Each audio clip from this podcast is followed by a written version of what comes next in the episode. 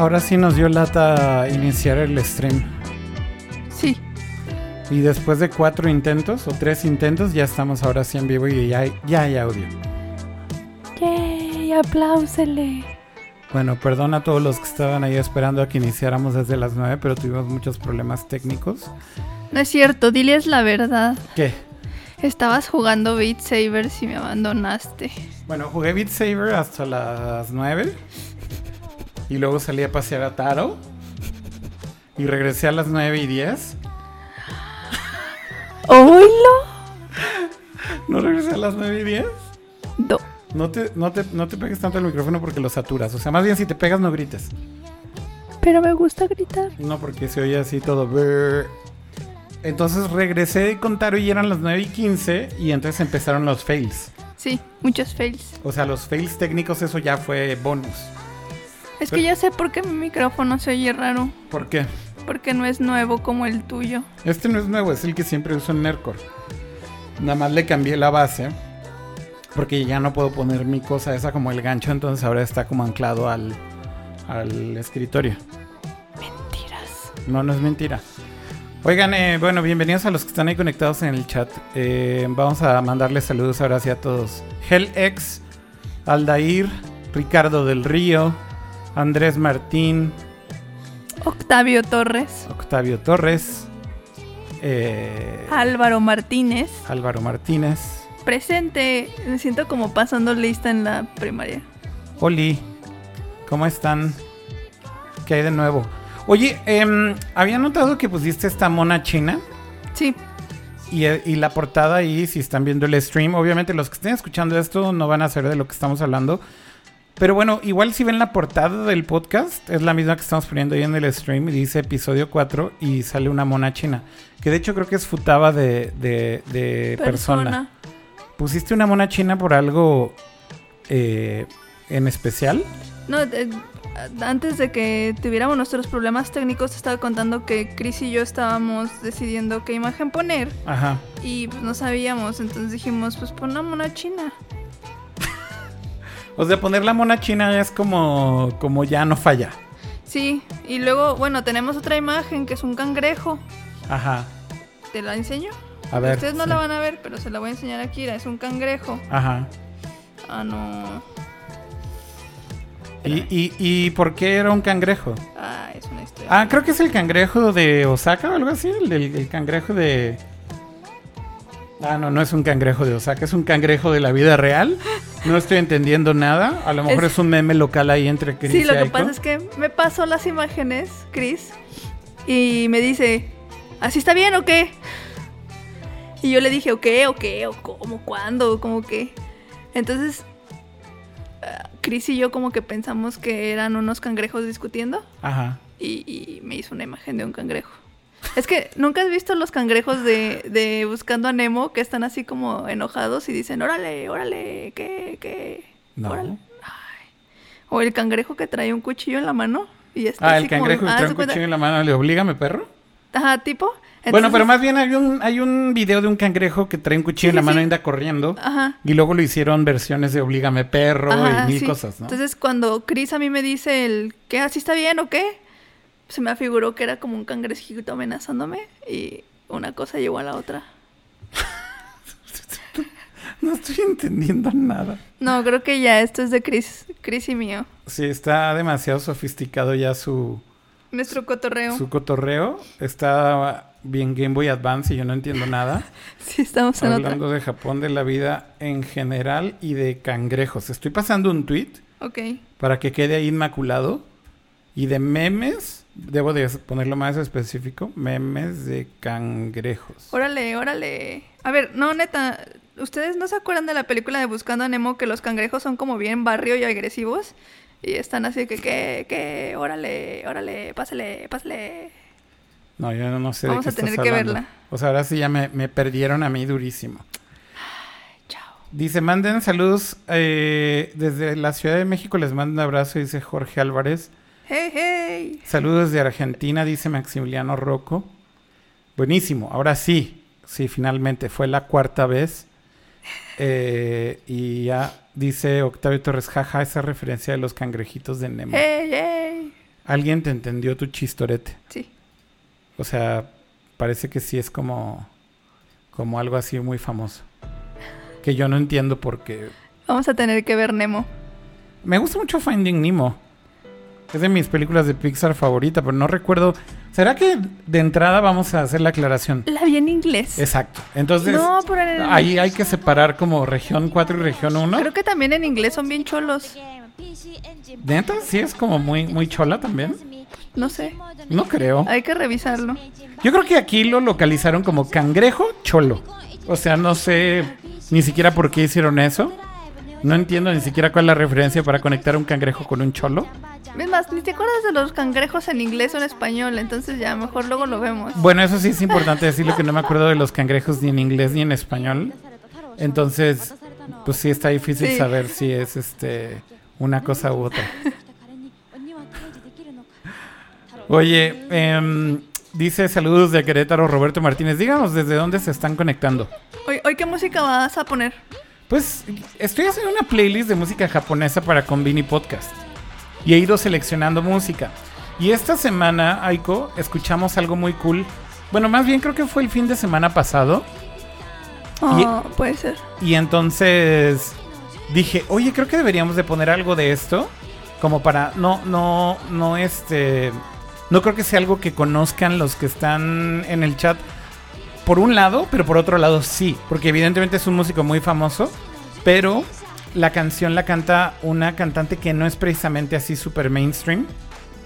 Entonces creo que va a ser como un buen combo de un artista que es reconocido Ajá. pero cantando eh, con una artista que no es tan famosa. Y de hecho es un disco que todo el disco es cantado por ella. Eh, entonces literal es como eh, un eh, disco especial. ¿Ya sabes de qué estoy hablando? No, pero ya me acordé que quiero que pongas al rato. Ah, ok. Pero bueno, el del, del que te estoy hablando ahorita es de este. Ok. Eh, entonces, bueno, ¿por qué no ponemos la primera canción y ahorita ya va. regresamos para hablar de más cosas? Bueno, el, el artista es Ryuichi Sakamoto. El disco se llama Utau. Utau significa canción, pero entonces Utau. Y el artista del que le estaba hablando, que no es tan famoso, es una, pues una cantante que se llama Taeko Onuki. ¿Ok? Y la verdad es que este disco está increíble de principio a fin.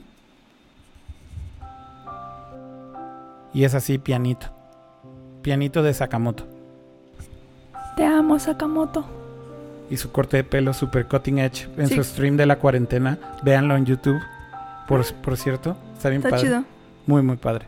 Bueno, los dejamos ahí con Luigi Sakamoto.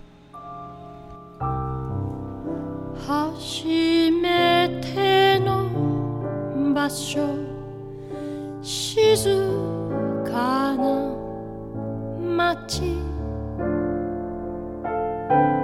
ここであなたは大きくなる。庭先に今 sa vie tu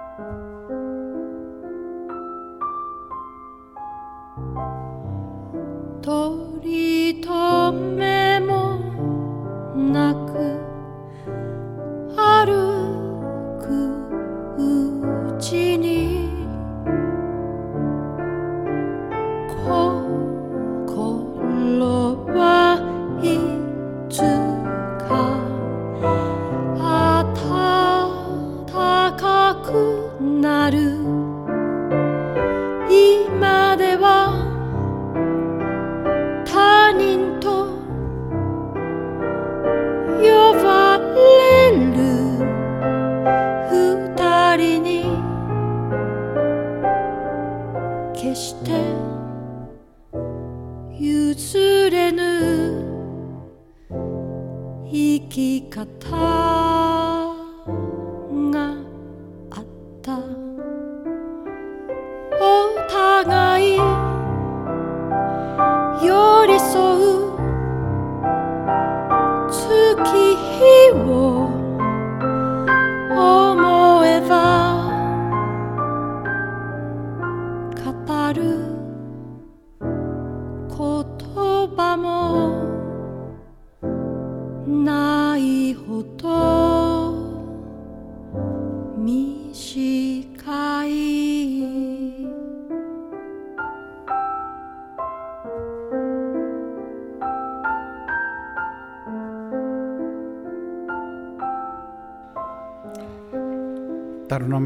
Hacer melms.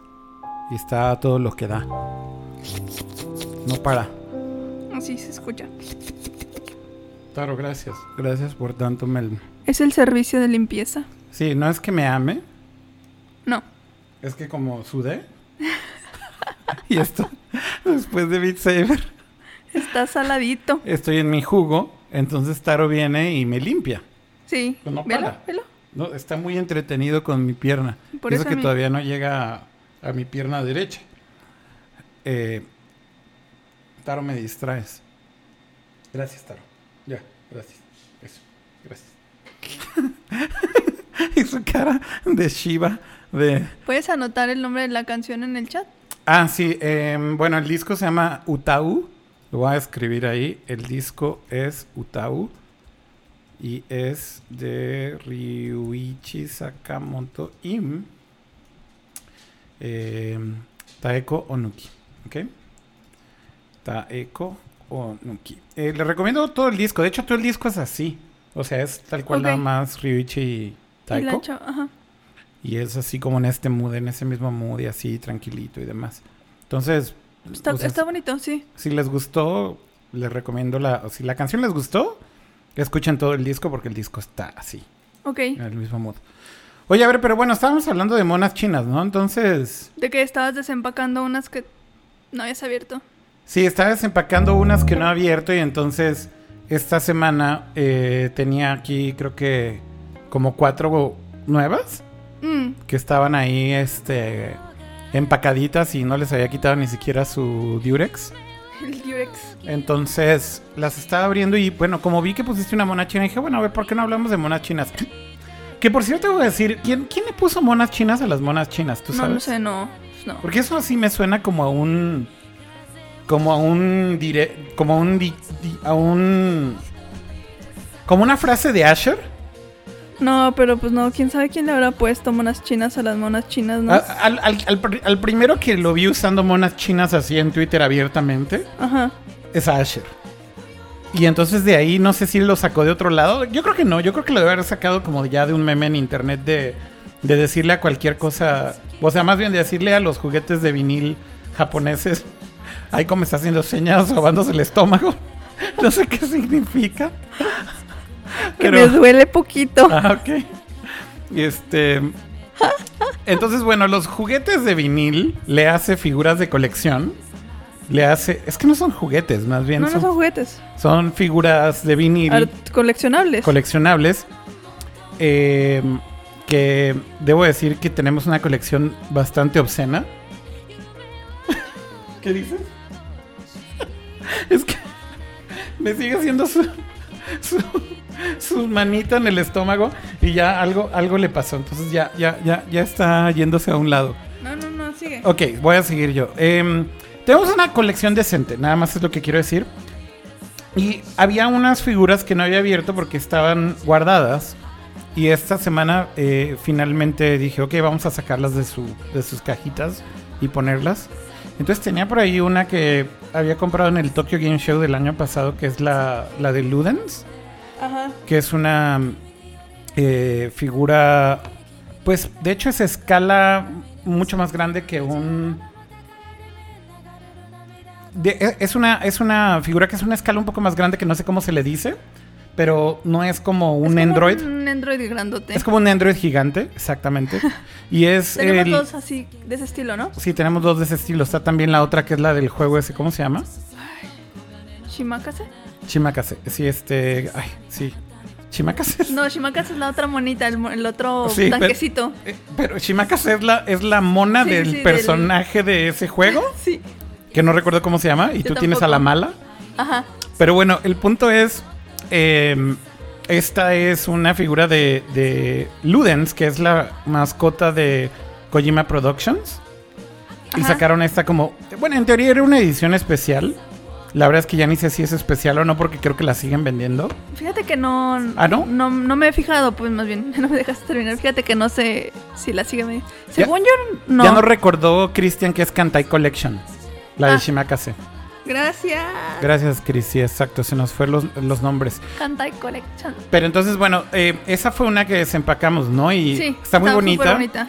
Porque justo es como tipo Nendroid eh, de Good Smile, pero pues hecha grande. Ajá. Luego, yo tenía una también, una Kizunai, Que, que está Aiko me encontró. Ajá. O sea, a ver, cuenta la historia de esa figura. No, ni me acuerdo dónde la encontramos, pero. Pero primero di quién es Kizunai, por si no pues conocen es a como una youtuber virtual Es una mona china virtual. que empezó en Japón Tiene un canal de YouTube.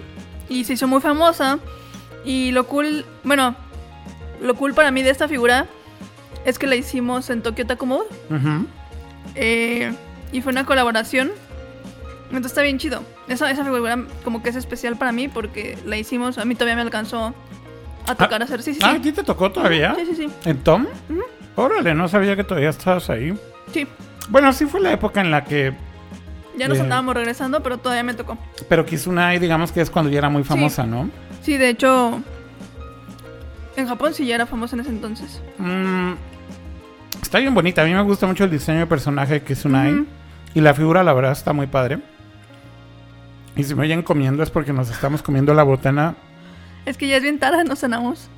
Pero era la botana de lanzamiento de SpaceX. Ah, sí, cierto. Y entonces ya no hubo SpaceX. Entonces nos la estamos cenando. Entonces nos la estamos cenando. Entonces, bueno, Ustedes estaban. eh, hay que preguntarles que si estaban viendo el, el lanzamiento, ¿qué onda? Sí, no sé si les interesa a los, a Yo creo los, que sí. a los convini podcasteros Yo creo que sí. cosas de SpaceX. Pero bueno, hoy iba a ser el lanzamiento y se canceló por mal clima. Y ahora se pasó al sábado. Pero entonces la botana se quedó ahí para ver el stream. Sí, Y es lo que nos estamos cenando. sí. Te voy a tener que volver a hacer botana el sábado. Otra, Mm. distinta. Sí. Entonces, bueno, está esa Kizunai que no la había abierto. La abrimos, está muy bonita. Y luego una tercera figura, ¿La de Godzilla? que es la de Godzilla con Evangelion. Esa. No me Esa acuerdo cómo recuerdo la dónde la compramos. Yo creo que la compré. Estoy seguro que la compré en un viaje, pero bueno, no, no fue en línea. Estoy seguro que me la traje. Pero sí, Godzilla con Evangelion. Bueno, la Kizunai creo que ya no dijiste, pero tú la encontraste. Sí, pero de en seguro un en en Nakano Akihabara o algo así, un Nakano Broadway, y entonces me dijiste, mira. Y así Hola, yo, hola. "Oh", y así me la tuve que comprar en el, en el acto y no sabía ni siquiera que era una colabo con Tom.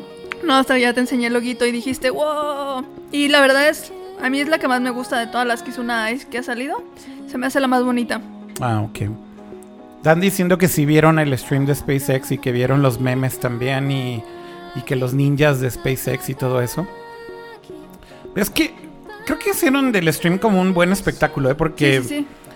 Estaba siendo, creo, muy distinto a un lanzamiento tradicional de la NASA. Desde el punto de que pinches astronautas se los llevaron en unas Model, Model X, X.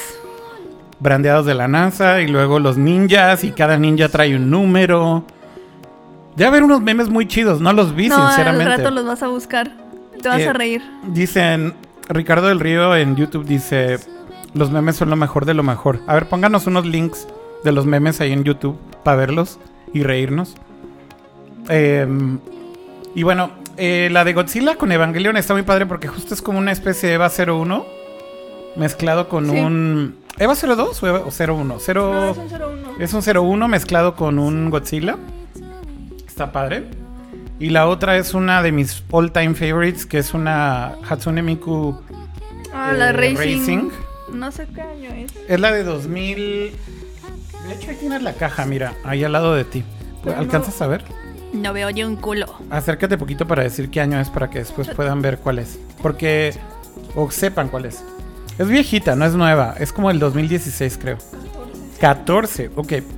Es de 2014, la Miku eh, o, o Hatsune Miku Racing Version de 2014. Es la más bonita de todas las Mikus. De hecho, tenemos dos. De hecho, de esa tenemos doble y tenemos doble. y tenemos doble la Nendroido también. Porque nos gusta tanto que dijimos, ya cada quien la suya. Sí, pues por si el divorcio. Ya, cada ca- ya quien cada, la suya. cada quien se queda la, la- la suya, ni modo. Sí. Así de ridículos. Tenemos varias. Repetidas así, Sí. ¿no? No como tantas. tres. Sí, como tres o cuatro. Pero bueno, esa Miku en especial es mi favorita. Es la que tiene como unas llantas a los lados. Ajá.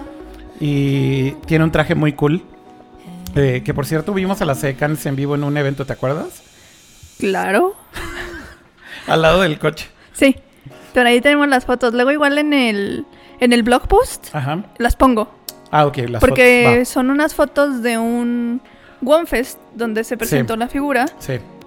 Este, entonces igual en el blog pues comparto las fotos de las de las Racing Queens. Ya se está riendo Rosita de nuestro ridiculez de que cada uno tiene la suya. Es que lo que pasa es que un poquito de contexto en, en el departamento en Tokio, Y dice Geo que yo nada más me acuerdo de las edecanas. sí, a huevo. en, el, en el en el departamento en Tokio tratábamos de no tener figuras Sí, pero no porque no teníamos espacio. Entonces lo que hacíamos era tenerlas en nuestras oficinas. Entonces cuando compré yo la mía, tú me dijiste, pero es que tú te la vas a llevar a la oficina tuya y yo me voy a quedar pues, sin verla. Entonces. Tú también compraste una para tu oficina y así creo que otra figura igual compramos doble porque cada quien la tenía en su oficina. ¿Cuál Porque es no la tenemos acá? No me acuerdo. Porque la que sé que también es doble la Android de esa Miku del 2014. Mm, Pero, pero la otra no recuerdo cuál no me es. acuerdo. Tendría que ver en los archivos secretos. Sí, Ah, es que yo tengo documentado todas las figuras que tenemos. Sí, ahí un día se decidió hacer una base de datos. No, ¿cuál? No, no, un día. Esa base de datos lleva alimentándose como 10 años. Y tiene ahí... ¿Cuántas, ¿Cuántas figuras hay en esa base de datos? Pues tenemos como 110. No son tantísimas. Nah, pero aparte llevamos muchos años ya sin comprar. Ya llevamos muchos años sin comprar. Yo creo que unos tres años sin comprar. Ujú, Fácil. Sí. Eh, y ahora me... Fíjate que me emocionan las nuevas Mikus Racing de este año. La 2020. Ajá. Está muy bonita. Sí, hubo. Las pasadas a mí no me gustaron. Hubo una que parecía como Idol y mm, It's Not My Thing. De hecho, a mí también los últimos años no me gustaron tanto. Solamente me gustó la, la Thai version. Que esa Ajá. te- Ah, esa sí la tienes. Sí, la de la Thai version tengo la que tiene la como La el banderilla. letrero, como la banderilla. Esa sí la tengo. No y sé nos dónde falta está. otra que está. Una Thai version que está en una silla. No sé si la has visto. Con unas llantas, ¿no? No. Una silla con unas llantas. Creo que está como en la playa, se cuenta. También está bien cool. La Thai version está bien chida. Sí. Pero es el único año que me gustaron después de la Miku esta del 2014. Ok, sí. Hasta esta que es el 2020 que me gustó mucho. Me gustó mucho la que anunciaron que es figura escala. Obviamente la de Android. La Figma no, ni, ni de pedo.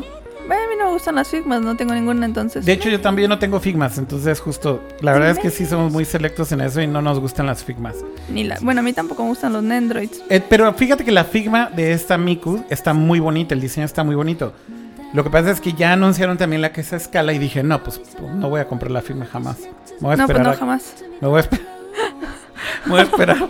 voy a esperar que salga la, la, la- Pinche la basura. correcta. Pero, pero que salga la bonita y entonces ya la compro. Pero sí, la Figma no le entré. Entonces ese es el detalle. así, hagan de cuenta que así fue como me escogió. Se esperó a que saliera la bonita y se la compró. Y yo soy la bonita y no soy Figma. soy un pequeño Nendroid. A mí no me gustan tanto las Figmas. A mí no me gustan ni las... No, o sea, bueno, no me gustan las Figmas. Period. Dice Maximiliano, tenencias de monas chinas. Ahora que están diciendo que el Ah, el INEGI no, ma. iba a llegar a revisar tu casa.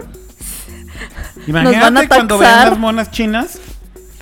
Otaku Fifi. yo creo que si ven monas chinas en automático te dicen que ya eres Ya. fifi- fifi- fifirifiaus. Sí, claro. Así ya es impuesto especial de mona china. Sí, imagínate que lleguen a la casa del Asher. No, pues lo, lo, lo le ponen las esposas. No, o sea. Sí, ya. En cuanto, en cuanto lleguen, le- lo esposan y se lo llevan. Un saludo al buen Asher, por cierto. Hola, Asher. A ver si un día viene a visitarnos Sí. a nuestro humilde podcast, aunque ya es un rockstar. Lo sé, lo sé, pero sigue siendo compa. Oye, em, ¿quieres que pongamos otra canción o más bien esperamos un poquito y quieres hablar de otro tema que ya no sea mona china? No, pon, pon otra y ahorita vemos qué preguntas tienen en el chat y ya regresamos. Pon la que te dije. Que, no- bueno, lo- Pues es que más bien me dijiste el artista, pero ajá, no el artista, no sé qué canción. La que, la que más te guste. A ver, espérame, espérame. A ver, entonces tienes que hablar aquí Ah, un bueno, entonces, en lo que eh, yo en lo que yo aquí hago malabares. Puedo poner aquí algo de Blonded y decir, "Yeah, mm, my boy." No, porque solo yo te voy a entender. Nadie más va. No, es como el meme de los cangrejos entre Chris y yo. Ahorita. Sí, es algo así parecido, ¿va? Sí. Ese meme de, "Yeah, my boy. Mm, you don't sound Like, no, pues my solamente boy. tú y yo lo entendemos porque aparte estábamos desvelados yendo al aeropuerto, Sí. carretera y... Y escuchando eso en vivo, sí, sí, además. Así, y así estamos hasta el rabo de la vida. Y entonces íbamos oyendo un stream en vivo. Ya queríamos regresar a México. ¿De Frank Ocean? De Frank Ocean. Y estaba, y, o sea, pu- estaba poniendo rolas bien chidas. Ajá. Eran como, para que les den contexto, estábamos en Europa el año pasado Ujú. y, y, y teníamos que ir al aeropuerto Muy temprano. muy temprano, entonces así nos levantamos ya en los últimos días, llevábamos muchos días en Europa, ya queríamos regresar y, y estábamos escuchando su podcast Ok. y estaba presentando la Música. música, de un, un chavito que es como su compa, lo está mentoreando, Su supongo. protegido. Su protegido, ajá, y... Pero puso la canción y no, no, no dejaba de hablar. Sí, no dejaba de hablar encima de la canción. Entonces no te dejaba escuchar la canción y yo se solamente empezó a desesperar un chingo. Y yo así, ah, maniga, cállate. ¿Por qué dices la N-word? No, lo digo porque él venía así, o sea, su podcast venía, hey, él venía, hey, hey, my nigga, yeah, I'm gonna play this song by my nigga. Y yo así llegó un punto en el que dije, ya, my nigga, stop, Pero play ¿sabes the qué? music. Creo que estoy seguro que nosotros escuchamos que decía la N-word. Sí, seguro, porque La- está en vivo, Sí, pero la versión que está grabada en iTunes, en Apple Music, viene muteada, no, dice My Boy. junto de yo. Sí, sí, en serio. Yo estoy así como, O sea, no sé si editaron eso. no sé, pero según yo sí venía así como, oh, oh, my nigga, this song, cool. Ahora, también puede ser que nos imaginamos eso. Y ya lo agarramos de meme nosotros, ¿no? Ajá, y en realidad la "My grabación. boy". Y en realidad la grabación es siempre y siempre ha sido My Boy. My, my boy. My Boy, My Boy. Y Oh, nunca di- y nunca dijo la N-word que tú y yo no deberíamos de estar diciendo en este podcast porque no podemos decirla. No, pero esa es una historia de contexto. Sí, pues. solamente estamos haciendo quote no on quote. estoy haciendo referencia a nadie, estoy haciendo un quote de lo que sucedió esa mañana. Sí, y él y, y sí lo decía Frank Ocean en su podcast, ¿no? O sea, Porque, es un pues, quote on that's quote, valid. lo Ese que- es válido. Sí, es válido si él lo dice. Sí, ¿no? sí. Pero entonces pone la canción y no dejaba de hablar. No. Y ahí empezó a decir, güey, ¿por qué no se calla? Ya quiero escuchar la canción. Y la canción estaba increíble, pero, pero pues no podíamos escuchar la canción porque él no dejaba de decir, Ponla al rato. my boy, my boy, you don't sound like my boy, yeah, uh, ah. Sí, deberíamos de poner esa al rato, porque está muy chida. Pero ahorita vamos a poner otra que Aiko dijo que pusiera y más bien es como, no me dijo cuál, simplemente dijo, pon esa, pon esa.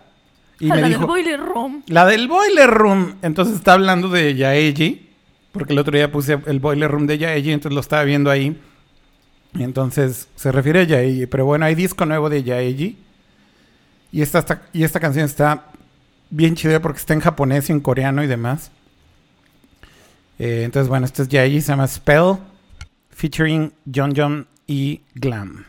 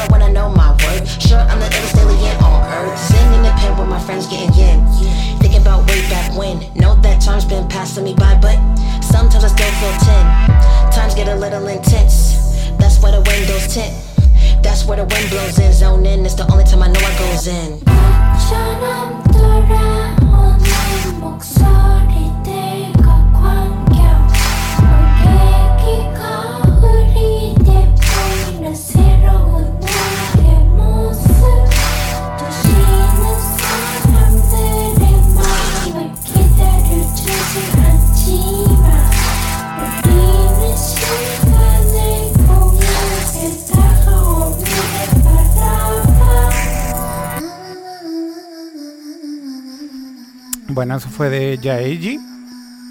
La canción se llama Spell. Y su disco nuevo está bien padre. La verdad es que si les gusta Yaeji, eh, dénselo completo. Está en Spotify, en Apple Music y demás. Es en específico, ya les decía, está cantada en japonés y en coreano. Y en inglés.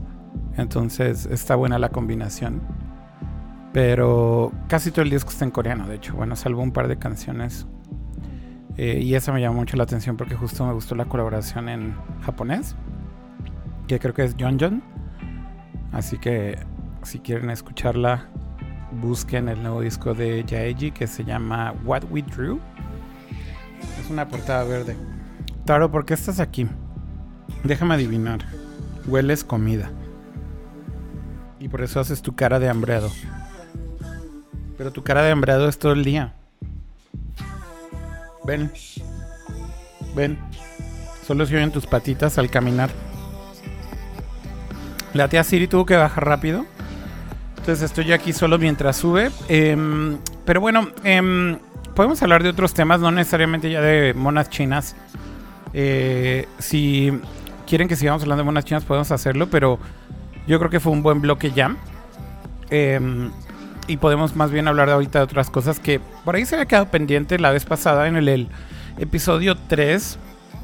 Eh, nos habían dicho que si podíamos hablar más de como nuestra experiencia trabajando en Japón y en general cómo nos había ido trabajando en Japón y de, qué manera podríamos como eh, compartir esta pues vivencia con ustedes y, en ese momento me acuerdo que eh, cuando Aiko contó su historia yo mencionaba que mi historia es muy distinta a la de ella porque en el caso de Aiko ella entró a una compañía japonesa entonces en los episodios anteriores si quieren escuchar el 2 o el 3 no recuerdo contó su historia, ¿no? De cómo la contrataron, cómo era su vida de salaryman en su compañía japonesa en Tokyo Taku Mode.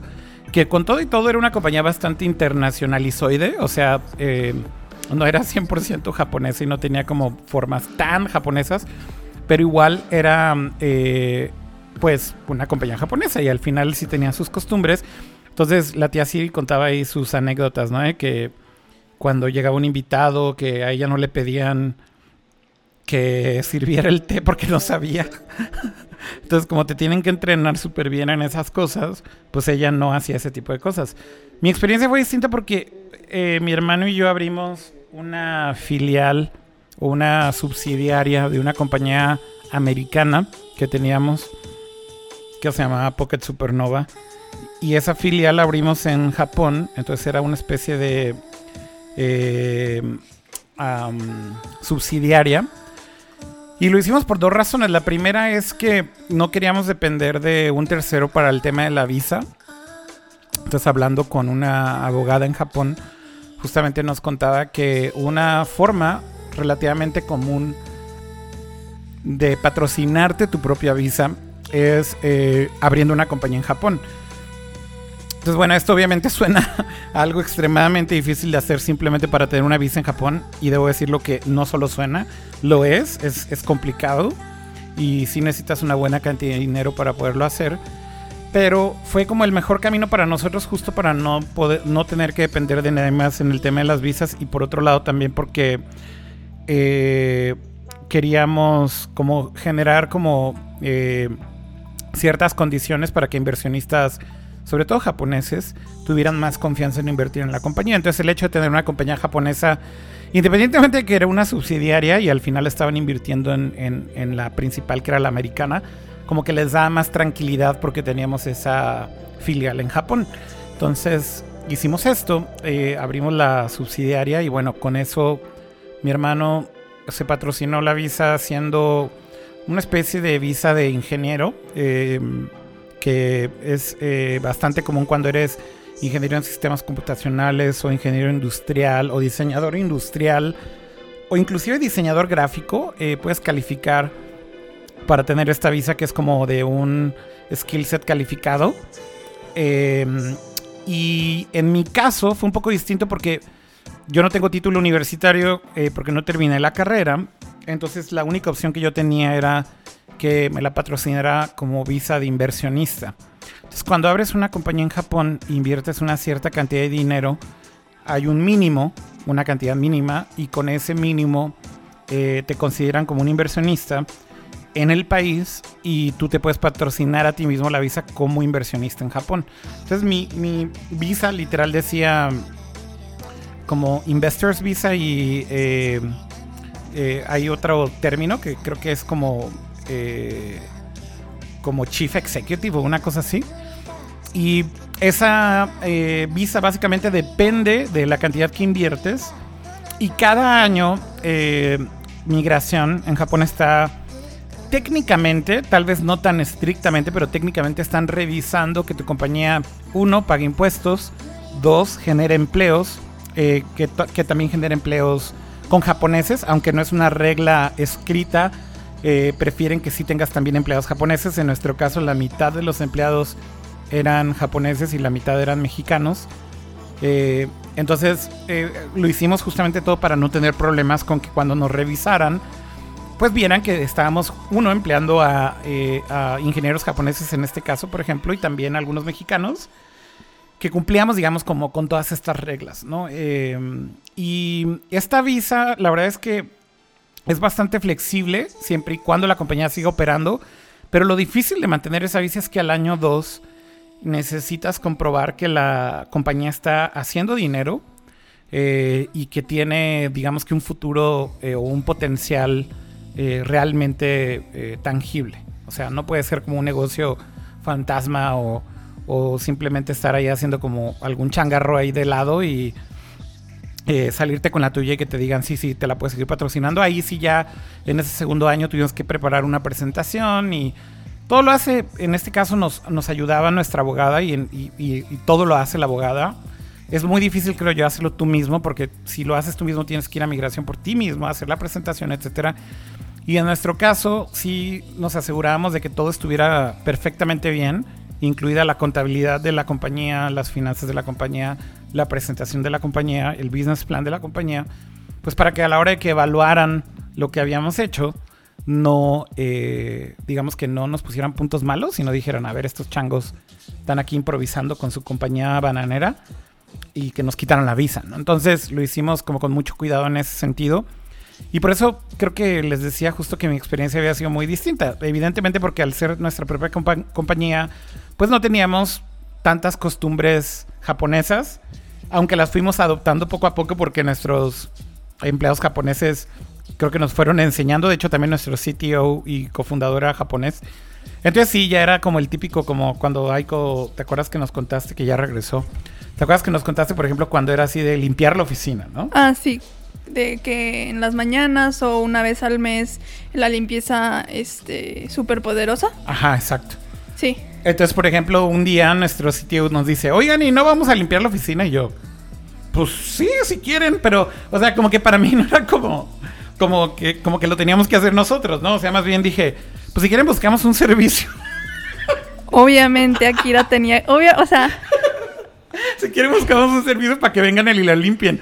O sea, Y- limpiar. y entonces me dice el sitio, me dice, no, no, no, no, o sea, es que en Japón nosotros la limpiamos. Y dije, ah, ya, ya, ya, ya se ubico ese pedo. Y le digo, órale, a ver, vamos a ponerlo en el calendario y vamos a hacerlo entonces una vez al mes. Y me dijo, sí, sí, de hecho, usualmente se hace una vez a la semana, una vez al mes.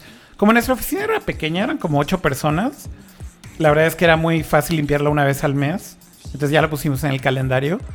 Y empezamos a hacerlo de la limpieza ya así eh, religiosamente, ¿no? Por ejemplo, cuando llegaban invitados, esto es muy curioso, eh, en nuestro staff al principio no teníamos mujeres, éramos puros hombres. Y luego entró una chavita que era como una becaria, ¿Miyu? Miyu-chan, eh, y, y entonces Miyu-chan, creo que Miyu-chan es de las personas que ya estando en Japón me enseñó como más sobre cultura japonesa de oficina. Ok. Porque justamente me decía, no, no, no, Oscar-san, No, Oscar-san. pues es que ni el otro. ¿Cómo se llamaba? Tokui o, o No. este Karasawa. No, tu otro becario. Ah, el pinche Hiroki. Sí, Hiro, Hiro que jamás No, te iba a Hiroki enseñar le nada. valía madre. Hiroki era un gringo japonés ahí súper cagado. Pero era yo creo que más gringo que japonés. Eh, y, ese, y ese güey era feliz en esa compañía porque yo creo que sentía que era como una compañía gringa en Japón, ¿no? Este, y él, se sentía más gringo que nada, ¿no? Además. Eh, entonces, pero Miyu sí nos enseñaba muchas cosas y tenía mucho la paciencia de explicarnos. Sí. Y así de, no, no, no, no, Oscar-san, Oscar-san. Cuando venga un invitado, se tiene que sentar de esta forma en la sala de juntas. Y yo, ah, su. Y así de, a ver, dime cuál, cuál es el orden. Y hacia dónde tenemos que estar viendo nosotros y así. Entonces sí me lo enseñó de cero, ¿no? Porque literal para mí era como, sé que existe la regla, pero pues a mí me valía. O sea, yo era como, ah, llegó el inversionista. Siéntate en el sillón, mira, te vamos a hacer un demo aquí en la pantalla. No, no, no. Y pues sí se sacaban de onda así de, oh, así de, ¿qué, qué está pasando? Pero luego ya como que fuimos entrando en, en, en más eh, cintura. Sí. Justo porque nos dimos cuenta que, pues no, o sea, no puedes hacer ese tipo de cosas. Entonces, Miyu-chan ya nos explicó estas reglas de, no, a ver, tú eres el CEO, entonces tienes que sentarte aquí. El- y si viene un inversionista, se tiene que sentar acá. Tengo. eh, por ahí le voy a preguntar a Igari. Ajá. Hay un libro que te explica todo esto. Y si le voy a pedir que me ayude a buscarlo para ponerlo también ahí en el blog post de- del episodio. Sí, por si les interesa Por si les aprender interesa de aprender cosas, de, ¿no? de este tipo de cultura de oficina y de empresas y de jerarquía en la empresa y etcétera. Porque literal te explica así que cuando te sientas en el taxi, en el elevador, en las juntas, todo eso. O sea, digo, cosas muy básicas como por ejemplo que nos íbamos a despedirlos al elevador, obviamente sí lo hacía. Sí, sí. O sea, eso sí me ha tocado tantas veces que sabía que tienes que acompañarlos hasta el hasta el elevador, esperarte a que se cierre la puerta, hacerle reverencia cuando se está cerrando. 45 grados, los dejas de ver, ves el suelo.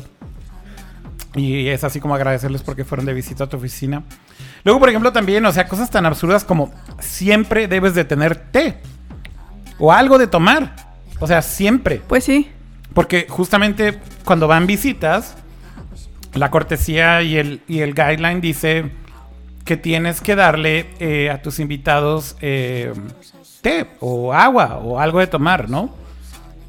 Entonces, pues, eh, si eso no lo haces bien, quedas como un tonto. Y entonces ya llegó un punto en el que, bueno, ya teníamos ahí como nuestro Amazon de todas esas cosas. Y llegaban y pues ya las teníamos ahí guardaditas y todo. Entonces, si había una visita, pues... Sí, era como el care package de visita. Sí, O sea, o sea, casi, casi, ca- también los nosotros vasitos, sacábamos la charola y ya traía todo así armado. Exacto, ya está listo como para nada más servirlo. Dice por ahí Cristian Arzate, saludos desde Tokio, Teokira. Cristian, ponnos ahí en el chat qué haces en Tokio, a qué te dedicas, dónde vives y demás. Em, entonces, bueno, pues sí, fuimos ya como poco a poco entendiendo más de eso, pero insisto, la, la experiencia sí fue muy distinta. Sí. Y, y lo que voy a decir va a sonar terriblemente mal, pero siendo Japón, creo que tú no me vas a dejar mentir. Creo que también la experiencia de trabajar en una compañía como hombre y como mujer sí es muy distinta. Guau, guau, guau, sí.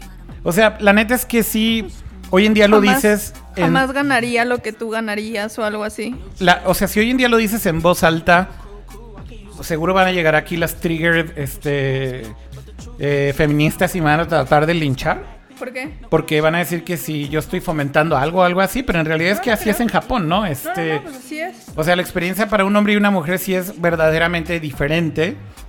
Y, y la verdad es que yo, por ejemplo, en la compañía por lo menos sí le dábamos un trato a las mujeres exactamente igual que a los hombres, ¿no? Este, o sea, cuando fueron entrando mujeres les dábamos el trato idéntico.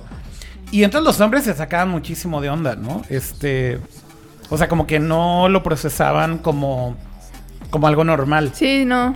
Pero pues yo les decía, oigan, o sea, entiendo que sus costumbres es como... O sea, por ejemplo, una vez recuerdo que yo, yo, yo empecé a servir el té en una cita Ajá. y Miyu estaba sentada ¿Y se lo serviste? no, y, y yo le servía a todos. Y entonces, des- e- este, cara así como que se acercó mi, mi CTO y me dice, no, no, no, no, no, no, tú no, tú no lo hagas, deja que ella lo haga, deja que ella lo haga, ¿no? Ajá. Y entonces Miyu se paró y como que me trató de quitar el té y le dije, no, no, no, o sea, así como whatever, o sea, Ajá, pues este. sí, este, o sea, yo le puedo servir a todos, no pasa nada y es como, dude, o sea, es, it's fine. Pero no lo pueden procesar. Y los japoneses. Sí, no, por ejemplo, les- eso en mi empresa no, no hubiera pasado nunca. Jamás, jamás. O cuando tú vas de visita a otra compañía también jamás hubiera sí, sí. Pero yo, por ejemplo, en ese sentido sí trataba de ser como muy incluyente, no, no tratar diferente a las personas y demás. Y con todo y todo, te digo, se sacaban de onda. Entonces, por eso digo que la experiencia creo que es muy distinta, ¿no? Y cuando tienes tu compañía también creo que hay otro factor y es, por ejemplo, cuando tienes inversionistas, creo que la forma en cómo te tratan es diferente. No, no te tratan como... O sea, por ejemplo, a mí muchos me decían, güey, es que un inversionista es como tienes que tratarlos como, como que ellos son acá Jesucristo, ¿no? Y yo les decía, güey, perdón, pero no, güey. O sea, entiendo que en la cultura japonesa veas al inversionista como alguien que está, que es un superior a ti. Pero yo más bien hablaba con otros founders japoneses que me decían, no, güey, yo creo que es como en Estados Unidos. Tu inversionista es como igual a ti. O sea, son iguales. Y, y tienes que tratarlos como alguien que, que quieres que sea tu ¿Y socio. no te tocaba que el, el inversionista se sacaba de onda? No, o sea, justamente con todos nuestros inversionistas que terminamos teniendo japoneses, siempre los tratamos como más como, como que eran parte de, Ajá. y no como Jesucristo, ¿no? Venido del cielo. Y yo creo que por eso terminamos haciendo buen clic con ellos, porque, porque era como, quiero ver cómo eres tú como persona y quiero ver qué valor aportas a esta compañía y te voy a tratar como alguien más. Y no como alguien que, que te tenemos que besa- besar los pies para que Ajá. pongas un cheque, ¿no? Y siento que muchos founders, más bien, creo que este es un tema más de experiencia. Como founders que nunca habían hecho compañías en Japón, sobre todo más chavitos, notaba yo que los trataban más de esa forma. Ok. Así como, oh, señor inversionista, muchas gracias por venir, déjeme besarle las patas tres horas. Ajá. Y otros founders que ya tenían compañías, que ya habían hecho compañías, me decían, mira, güey, o sea, en una junta yo los trato como, güey, esta es mi compañía y pues está chido que vengas, gracias, ajá. pero vamos a ver qué podemos hacer juntos, ¿no? Y como que yo era más de ese par- partido, Sí, sí, sí. pero yo creo que más por un tema de, de edad. Ajá. Pero sí notaba mucho que los chavitos eran como más de... Más respetuosos. Sí, más respetuosos. Y ahí yo creo que no tiene tanto que ver que sean inversionistas o no, sino simplemente tiene que ver que es la edad. Sí. Como estaban muy chavitos y los inversionistas eran Ajá. más grandes, pues era como... Pues señor de esa jerarquía. ¿no? De, de- es más grande que yo. Jerarquía El- de edad. senpai. Ajá, Exactamente, senpai de, de- de edad, ¿no? Sí. Eh, por ahí está diciendo Cristian en el chat, soy investigador en Todai, que es Tokyo University. Todai es eh, Tokyo Daigaku, eh, la abreviación de Tokyo Daigaku. Y dice, llevo por acá casi un año, vivo muy cerca de la universidad en Kitaku. Eh, hago AI y Human Computer Interaction. Muy bien, qué interesante. Cristian, ¿cuál es tu Twitter para seguirte en Twitter y que ahí platiquemos de repente? Me interesa mucho a veces hablar con researchers y así. Pero bueno, anyways, em, la experiencia fue entretenida, ¿no? En ese sentido creo que fue distinta y pues la única presión que teníamos es que si la compañía valía madre, nuestra visa valía madre. Eso sí. Entonces, como que también la, la contra era como, güey, o sea, si la compañía se acaba, ya no hay visa, padre. Te puedes usar la mía. Entonces, este, como que el chiste siempre ve ahí como me lo aplicaba y me decía, mi visa es tu visa. Puedes usarla de backup. Y entonces, siempre me hace su cara, porque hay una historia ahí detrás, pero esa la vamos a contar en otra ocasión. Híjole. Pero a ver, el punto Pero es... ese, ¿sabes qué? Ajá. ¿Te acuerdas el, el Nerdcore del jueves pasado? Ajá, Que te enojaste con Facebook. que me enojé muchísimo con Facebook. Bueno, les voy a, con- les voy a dar así un, un preámbulo así de lo que sucedió. Este, nos tomamos unos drinks en la tarde. Entonces yo creo Ah, que... es que fue la semana pasada, que fue el jueves de Nerdcore, yo tuve como un cóctel de despedida de un programa que estaba haciendo con Snapchat. Ajá. y nos enseñaron a hacer cócteles y aparte yo pedí otros extras y bueno, porque pues yo soy muy precavida. Y Aiko dijo, no, no, no, hay que celebrar que ya acabó Ajá, tu programa. yo casi nunca tomo. No hay pedo. Ese día dije, vamos a tomar. Exacto. Entonces yo creo que eso influenció de que Akira estuviera así como heated up en, en Nerdcore y le tirara más hate a Facebook de lo normal. Entonces, Porque Snapchat, vive Ajá. Snapchat. entonces yo creo que para contar la historia de la visa tenemos que aplicar un, un preámbulo ¿Tener como el de drinks? Nerdcore, claro, tener, tener drinks. Sí, creo que tiene que ser con drinks de por medio para contar esa historia. Sí. Pero es que sí, o sea, como la verdad es que la semana pasada esos drinks sí me afectaron. Pero estuvo padrísimo. Afecta, afecta obviamente que como, como, como tenemos ahora de socios a Snapchat, Sí, pues entonces ahora yo soy viva Snapchat, sí, evidentemente. claro. Bueno, no es cierto. Desde que, aunque no eran tus socios, tú siempre has sido Team Sna- Snapchat. La neta es que sí, porque son los innovadores originales y, y Facebook siempre han sido el pinche copión de la clase. Sí, que pues todo sí. se ha robado de todo mundo, incluido de Snapchat. Se ha robado Stories, se ha robado el AR, se ha robado todo. Entonces, sí, es cierto. O sea, inclusive antes de que fueran mis inversionistas, la neta es que siempre he sido yo Team Yellow, no Team Blue. Ah, Y entonces, la semana pasada, no sé qué pasó, y yo con mis drinks, entonces me puse on fire. ah, Y Aiko buenísimo. estaba Vayan riéndose. a ver ese Nerdcore. Y Eiko estaba riéndose porque decía, güey, te enojaste un chingo. Sí. Y yo así, de, pues es que estaba pedo y entonces ya estaba enojado con pinche Mark Zuckerberg. Y entonces, como, como dice ahí este, el Erab en, en YouTube, dice, diría, Elon diría, Facebook sucks. Sí, sí, efectivamente, Facebook fucking sucks. Ay. Elon. No, la, que- la, la neta es que sí apesta, la neta es que sí apesta. ¿Qué puedes Te digo, te digo algo, la neta creo que Elon Musk, no sé si me cae bien. Ya no sabes si te cae bien o que te cae mal Ajá, por todo lo que ha hecho últimamente. ajá, es como un Lex Luthor o algo así. ¿Por qué no hablamos de, de Lex Luthor, a.k.a. Elon Musk, después de la siguiente canción? Va, va, va. Y entonces así hacemos cambio radical de tema. ¿Te suena? Sas. Ahora, ¿Quieres que ponga la de My Boy? sí, pon. Van, van a poder escuchar la canción que Frank Ocean no me dejaba escuchar camino al aeropuerto. Que ya se me olvidó el nombre del artista.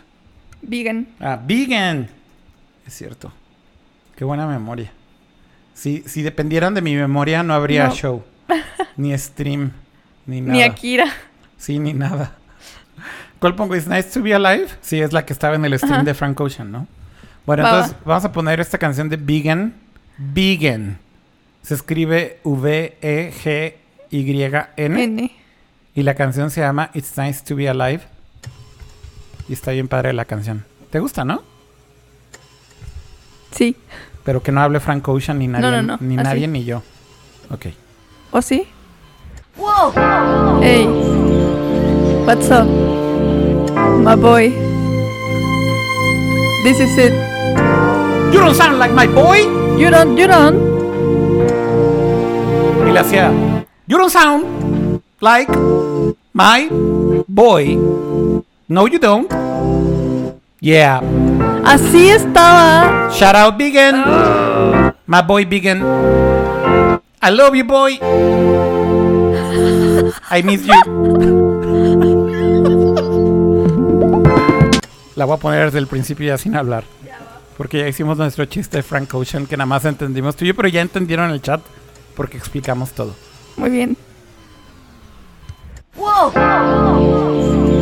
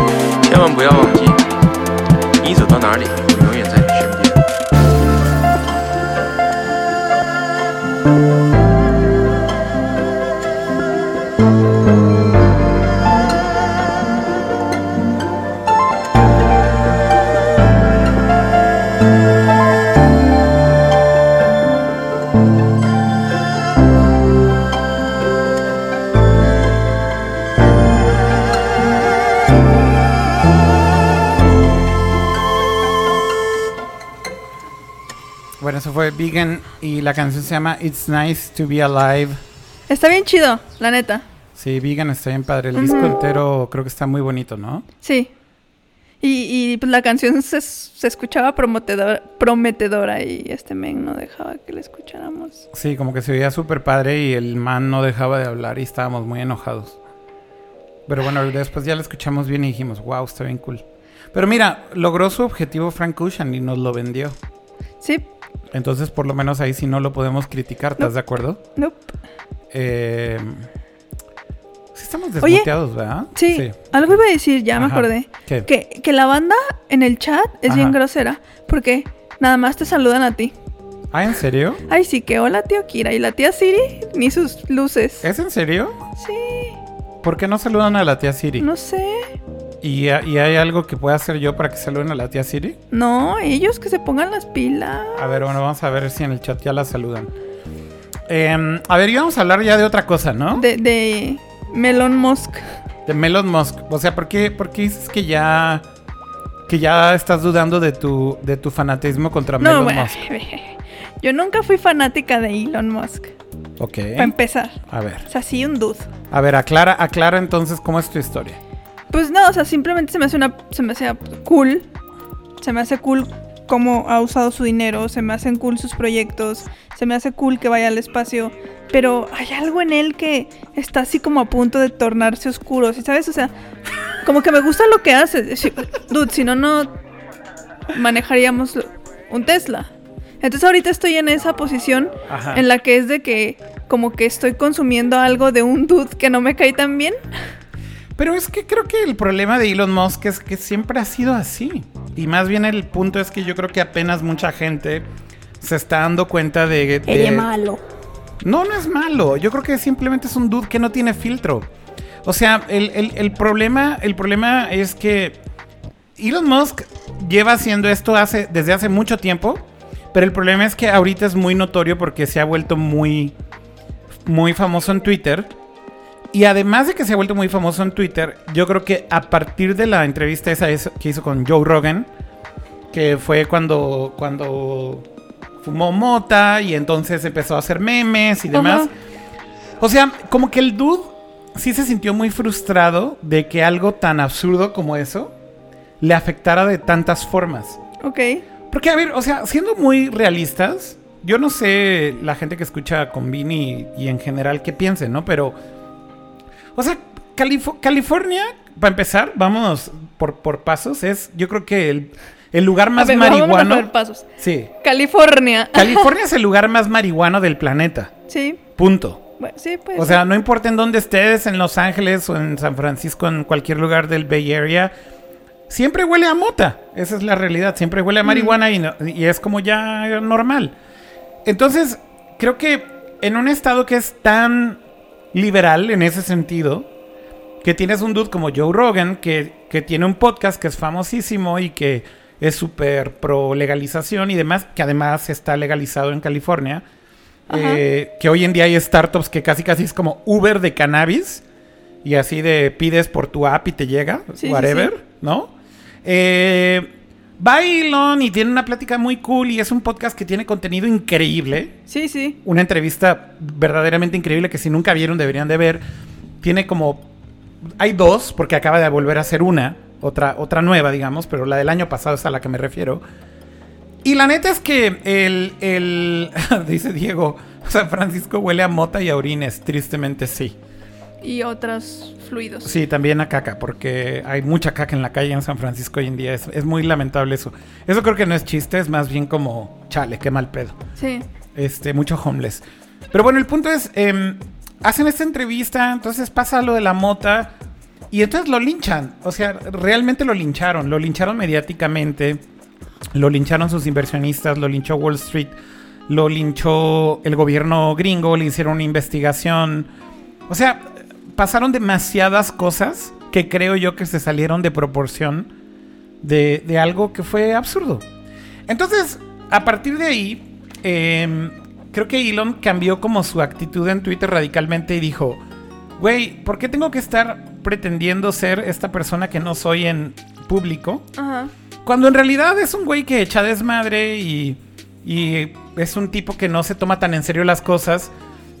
Y creo yo que lo que había pasado es que hasta ese momento, sobre todo en Twitter, había mantenido como mucho la compostura. Sin embargo, si tú ves cualquier entrevista, cualquier este, conferencia, cualquier video de Elon Musk, te das cuenta que es un dude que, que está todo el tiempo bromeando, que es sarcástico, que, Bueno, mu- eso sí. que muchas veces no le entienden a su humor, pero que en todas sus conferencias, en todos sus videos, en todas sus entrevistas, siempre trata de decir algo sarcástico y a veces le sale muy bien y a veces le sale pésimo. Eh, Porque, como a mí. Ajá, como a ti, que necesitas un LED, necesitas un foco que diga sarcasm hacia ahí, cosas así.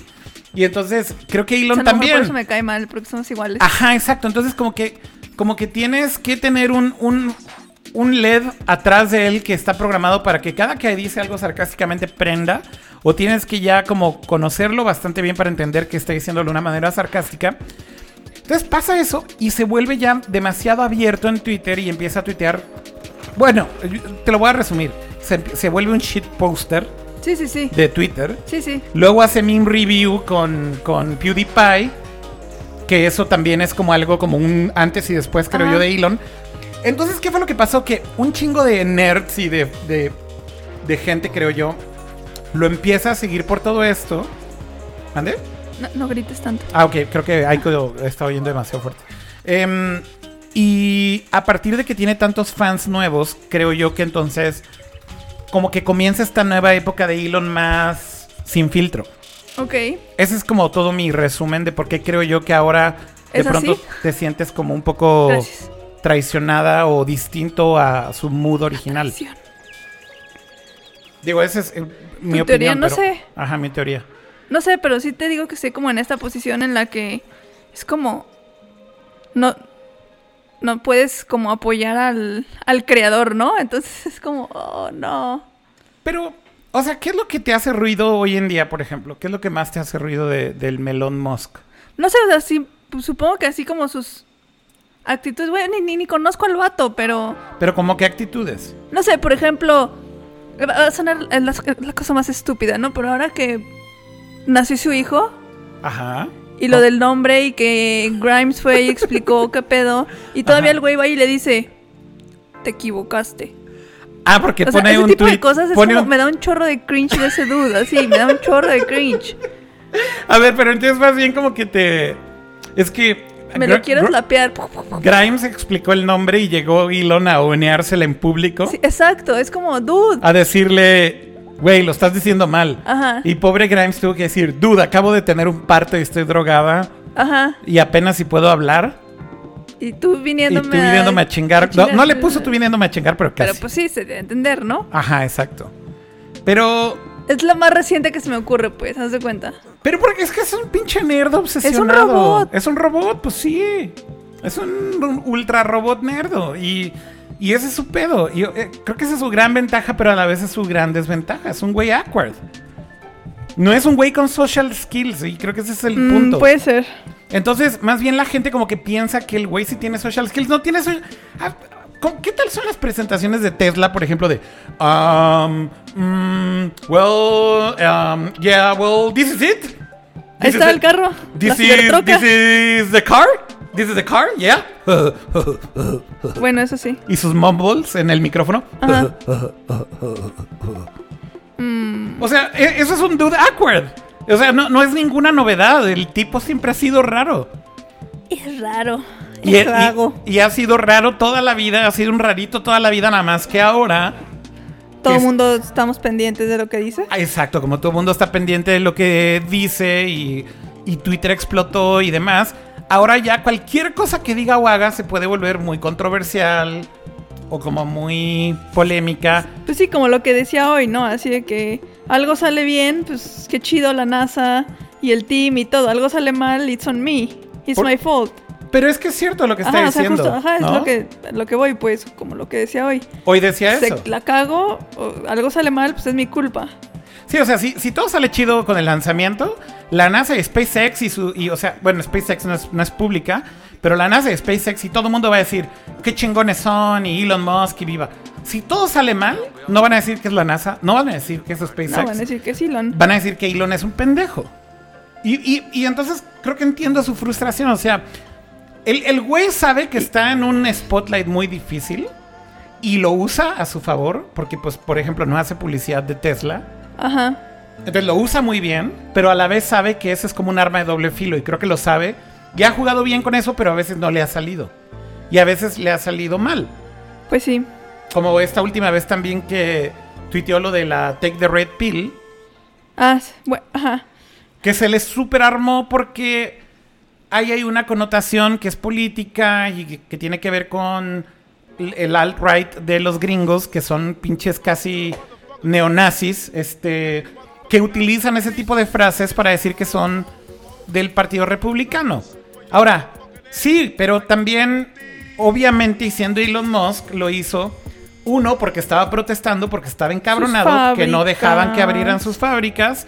Dos, estaba haciendo una referencia de Matrix, que es obvia y evidente que estaba haciendo eso.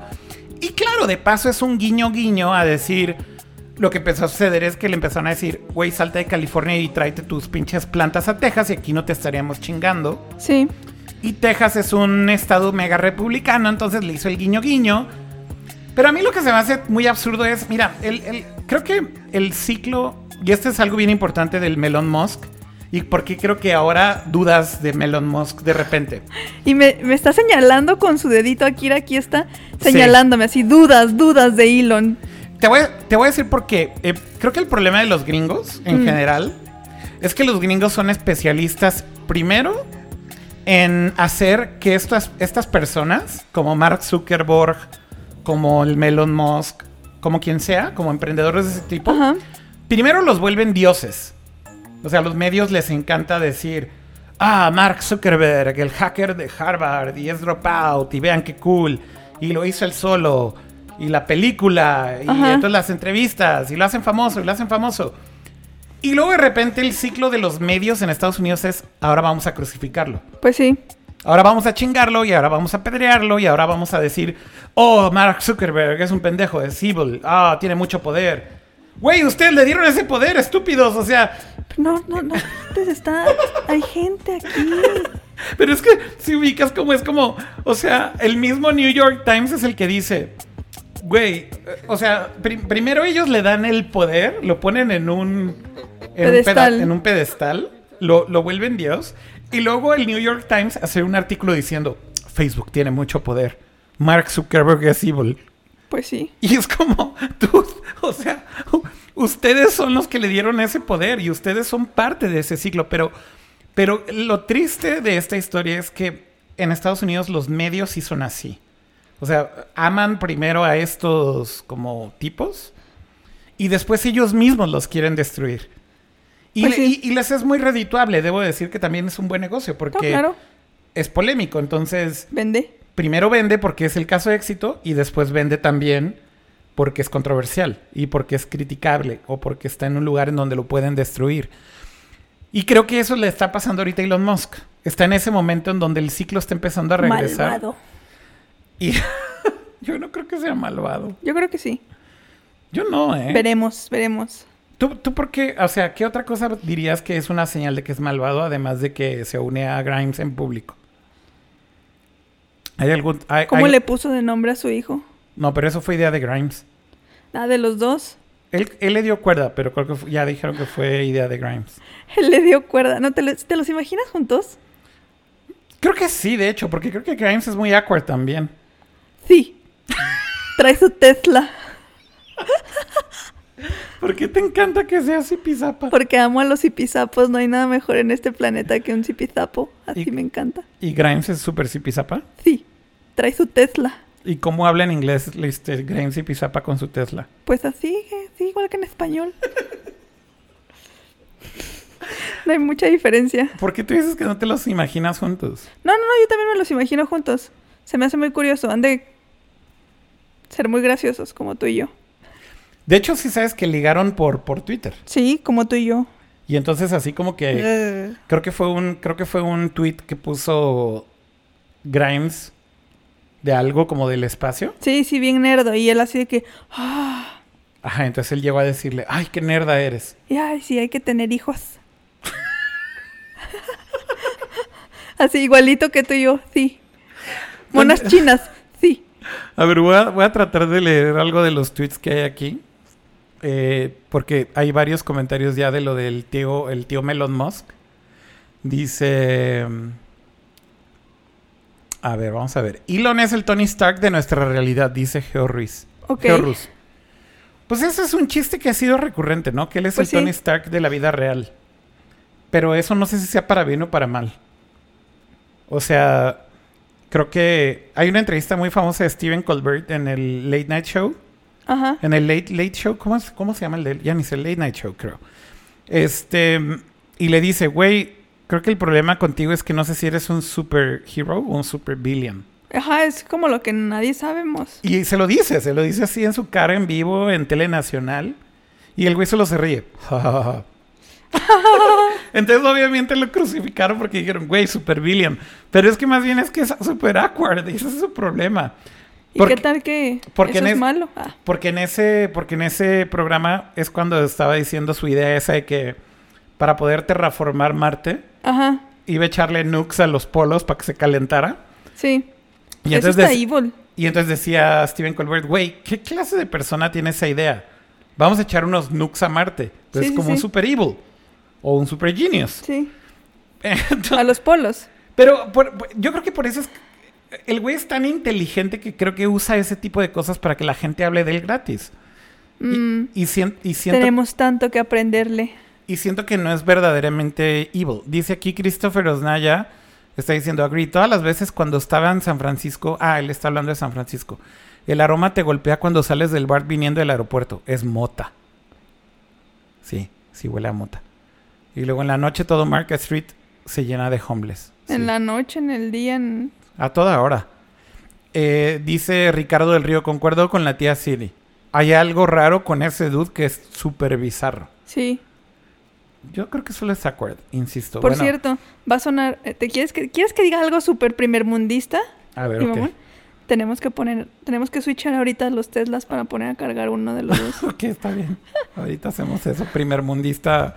Sí, estuvo demasiado primer mundista tu comentario. ¡El INEGI! El INEGI te va a caer si sigues con esos chistes entre tus monas chinas y tus Teslas. Este, dice Lorenzo que el vato tiene hasta contratos nupciales y no tiene empatía con las personas. ¿Ves? Bueno, el contrato nupcial es muy gringo. Bueno, eso sí, pero pues... Eso es como de millonario o billonario, es de... Todos los billonarios y millonarios Sí, gringos tienen. tienen contratos nupciales. Creo que eso no es tanto de que Elon Musk sea evil, ¿no? Eh, Octavio Torres dice, se veía un poco incómodo en las entrevistas de hoy junto al dude de la NASA. Y sí se veía incómodo, se veía incómodo. Se veía yo creo que nervioso. Ajá, nervioso. Yo también lo noté como muy nervioso. Como que no siento... No lo noté tan incómodo. Pero nervioso sí. Contestaba todo lo que le preguntaban y así, pero el nervioso como que sí un poco. Sí. Como estresadón y su Ajá, lenguaje sí, de que, corporal ay, ay, ay. cruzaba sus bracitos y así, ¿no? Oh. Dice eh, si Alfa Bendersky Thomas, entré por casualidad y me voy a quedar. Ok, bienvenido a, no sé. Eh, luego acá dice Octavio Torres, jaja, Elon Noriega y Eiko Grimes. Luego dice Said, cuando Musk apareció en The Big Bang Theory, tenía una cara de psycho killer full. Pues así la tienen. No creo. Yo recuerdo ese episodio y se me hizo muy gracioso. Más bien no sabe actuar. Pues Es awkward. es awkward. Y luego dice Kristen acá, Elon también se mete a problemas cada vez que habla sobre AI. Pues aparentemente no sabe sobre el tema y los expertos no les gusta que difunda información falsa sobre AI. Fíjate que ese es un problema que tiene mucho con, con todo lo que dice de inteligencia artificial. Ajá. Siempre que abre la boca Elon, habla de este futuro distópico en donde un AI nos va a terminar dominando y, y nos va a controlar y todo, es terrible y todo va a valer riata. Ajá. Y la gente que desarrolla inteligencia artificial hoy en día, que desarrolla inteligencia artificial hoy en día, te dice, güey, sí es posible, sí, pero ese futuro está muy lejos. Ok. Porque una inteligencia artificial general, que es como de la que habla Ajá, Elon sí, sí. Musk, no específica, está todavía a muchísimos años de, de lograrse, ¿no? O sea, hoy en día las inteligencias artificiales que existen, pues son especializadas en una tarea, ¿no? Por ejemplo, la que juega Go muy cañón, Sí. o la que detecta tipos de cáncer en muy poco tiempo. Ajá. O sea, son. tienen funcionalidad, claro, sobrehumana y súper extrema. Vale la pena, por ejemplo, que vean documentales como el de. El de la inteligencia artificial esta que es contra el mejor jugador de Go del mundo. Ajá. Ese documental es increíble si no tienen ni idea de inteligencia artificial. Es como una buena introducción a Eso no lo he visto. los retos que tiene hacer una inteligencia artificial que es simplemente específica para jugar Go, ¿no? Y, y hay muchos eh, descubrimientos muy interesantes, como por ejemplo, que empieza a jugar Go de una manera que parece ser creativa. Pero la conclusión es que no es creatividad, porque no. o sea, la creatividad no es algo que puedas programar. Y hay un argumento ahí como muy fuerte en la película en donde dicen, bueno, el documental donde dicen, ¿Cómo, ¿Cómo programas ese tipo de cosas? Y la realidad es que los ingenieros no le programaron creatividad a ese AI. Pero llega un punto en el que sí empieza a improvisar.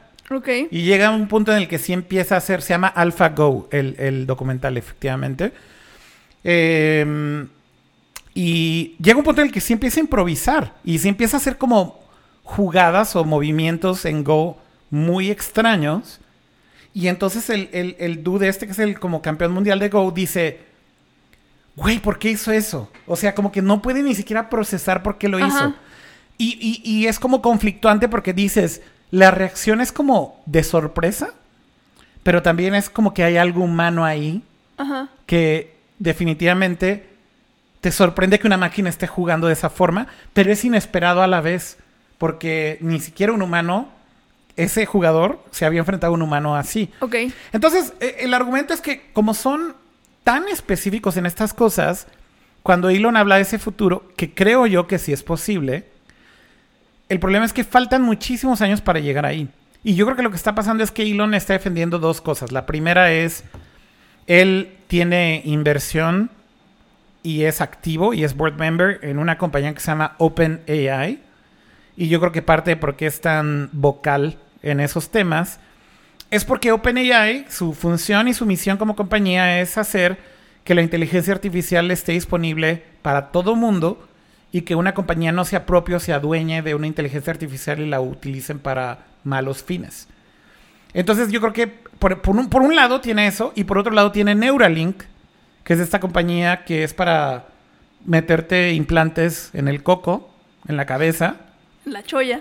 la choya, eh, porque su teoría, que creo que es válida, es que esta simbiosis entre los humanos y las máquinas, que hoy en día ya en su óptica creo que es bastante debatible, pero creo que es cierta, hoy en día los humanos ya somos medio cyborgs porque tenemos nuestro teléfono en la mano todo el día, Ajá. y si dejas tu teléfono por accidente y te enfrentas a tu día sin tu teléfono, si te sientes mal. Useless. Useless, exacto, ¿no? Entonces, sí hay algo de, de sen- de sentido en que diga Elon que somos como unos cyborgs ya con estos teléfonos y lo que dice es llevemos eso al siguiente paso.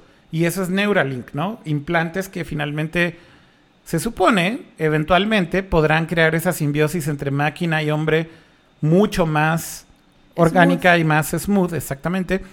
Entonces yo creo que él defiende sus intereses, pero creo que también está llevando todo un extremo, que sí es factible, pero que definitivamente no está hoy en el corto plazo. Entonces, es polémico cuando lo dice, pero no deja de ser cierto. Nada más que el time frame que la Maneja. gente se imagina. Ajá. No, porque ni siquiera él dice un time frame. Eso es lo más curioso. Cuando lo oyes hablar de AI, no dice, en 10 años una AI nos va a dominar. Jamás dice años. Ajá, sí, no, no. Simplemente dice, una AI nos va a terminar por joder. Entonces, si no hacemos todo lo posible para tener simbiosis con ese AI, y si no hacemos todo lo posible por hacer que el AI o los AI sean disponibles para todo el mundo, vamos a llegar a ese punto. Y mucha gente se enoja porque dicen, güey, falta muchísimo para eso. Y es como, sí, güey, tu argumento es cierto como el de él también. O sea, en algún momento sí es un riesgo y sí podría pasar. Y no está diciendo que va a pasar en 5 años, ni en 10, ni en 20. Simplemente está, está diciendo que, que puede ser una posibilidad. Sí. Pero es curioso como escucharlo porque sí hay muchos desarrolladores que dicen, güey, no hables de esto ahorita de esa forma porque solamente Creas asustas. pánico, ¿no? Exactamente, creas mucho pánico. Sí. Eso yo creo que es lo que más ruido le causa a, la gente en general del melón. Ah, melón, lo siento. Bueno, del melón en AI. Lo siento, melón, por no quererte. Pero sus productos son buenos. Sí. O sea, en ese sentido creo que también lo que puedes decir es separar a la persona de lo que hace. Ajá. Y creo que puedes decir, sus productos son bastante cool. O sea, una compañía del sí. espacio, lo de los satélites ahora, Star. Starlink para hacer conexión de internet en todo el mundo. Eh, Tesla, pues ni se diga, creo que son coches increíbles. Eh, creo que lo de Neuralink es, son- es el principio apenas Mm. pero suena increíble. Lo de OpenAI está muy cool también. O sea, son compañías que siento que No, están... no, sí, claro, están cool. Están cool, exacto, y están como del lado correcto de la balanza además. Pero es un dude awkward. Guau, guau, guau. Oye, hay que poner otra rola y ya. Y ya bye bye, ¿no? Sí, Porque ya nos extendimos un poco. sí. Usualmente es como una hora y llevamos 86 minutos. Ok. Pero como tuvimos fails con el stream, Aparte. nos extendimos Sí. más. Bueno, vamos a poner una canción más ya para despedir. ¿Qué quieres que pongamos para que termine No el sé. stream de hoy? ¿Eh? No lo sé, no lo había pensado. Tengo, tengo una. ¿Puedes poner algo de Epic High porque ya no los Sí. vimos en vivo? Está bien. La vez pasada también pusimos. ¿Qué pusimos la vez pasada de No me Epic acuerdo. High? Pusimos. Ya no me acuerdo cuál pusimos, de hecho. Pusimos Map of the Soul. Map the Soul Puede ser que sí. en inglés o en coreano, ya ni sé. Hay que poner otra que no sea esa. ¿Podemos poner Happen Ending? Sí. Más o menos esta era la fecha en que íbamos a estar viendo Epic High, por cierto. Era como mayo 20 y algo. Y pues ya no se pudo. Y pues ya no hay Epic High, ¿verdad? Nope. Bueno, entonces vamos a poner a Epic High, Happen Ending. Ya está diciendo Diego que si ponemos Lullaby for a Cat. Esa es muy, muy buena. Ponemos Lullaby for a Cat mejor. Me late. Buena sugerencia, Diego. Es muy bonita esta canción. Como para terminar también. Ok. ¿Ya despedimos? regresamos. ¿Eh? ¿Ya despedimos? Sí, si quieres. Bueno, este, espero sentirme bien el próximo miércoles. Y regresamos entonces el miércoles a la Sí. normalidad. Hacemos otro episodio, Sí. ¿no? Sí, esperamos que ahora sí no tengamos problemas con la instalación del setup. Pero aquí nos vemos la próxima semana. Muchas gracias por escucharnos. Hoy estuvo bien entretenido. Sí, estuvo entretenido y gracias a todos Y- por la paciencia de nuestros problemas técnicos. Sí, gracias. Ya la próxima semana debe salir bien porque este setup es el que ya vamos a usar más Ok. Normal. Mm, Que ya solo es conectar un micro extra. Pero hoy no estábamos creo que tan preparados y nos No. faileó. Entonces, bueno, perdón por eso, pero pues nos escuchamos la próxima semana. ¿No? Ok. Gracias a todos en el chat. Bye, saludos a todos y buenas noches. No olviden suscribirse en todas sus plataformas de podcast favoritas. Sí, Bueno, en cualquiera de ellas. en cualquiera. O en todas. O en todas si quieren. Pero bueno, Spotify, Apple Podcast, Google Podcast, en todas estamos. Así que busquen Convini Podcast y ahí los vemos y ahí nos pueden escuchar. Ok, gracias. Buenas noches, descansen. Voy a poner otra vez la canción desde el principio para no ser Frank Ocean.